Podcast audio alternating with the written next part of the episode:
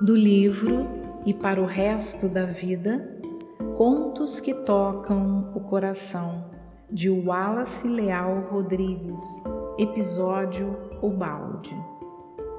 Quando menino, eu era muito inconstante e preguiçoso.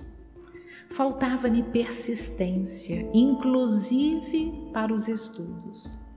Um dia, quando eu brincava no quintal, meu avô chamou-me e mostrou-me no soalho do galpão um grande balde cheio de água.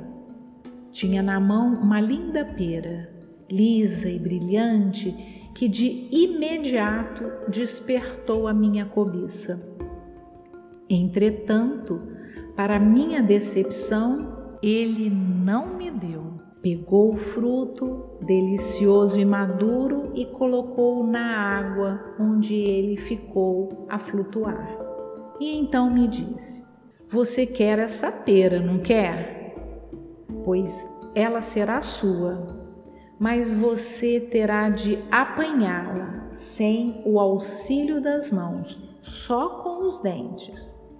A pera era tentadora e eu atirei-me à tarefa que de início até me pareceu divertida.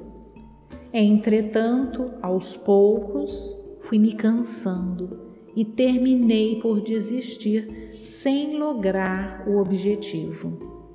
Meu avô, porém, incitava-me a tentar de novo, a redobrar esforços, e ao cabo de algum tempo eu já estava com as costas doendo e alagado de suor. Consegui abocanhar a fruta e foi com orgulho que a entreguei ao meu avô.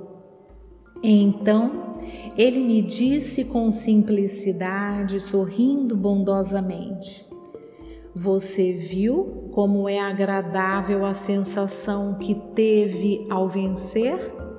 Se quiser ter para si os frutos bons da vida e sentir sempre essa maravilhosa emoção que o faz sorrir, lembre-se sempre disto.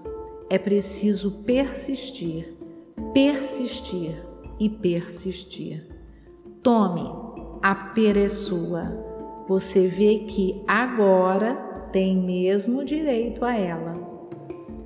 A lição impressionou-me profundamente.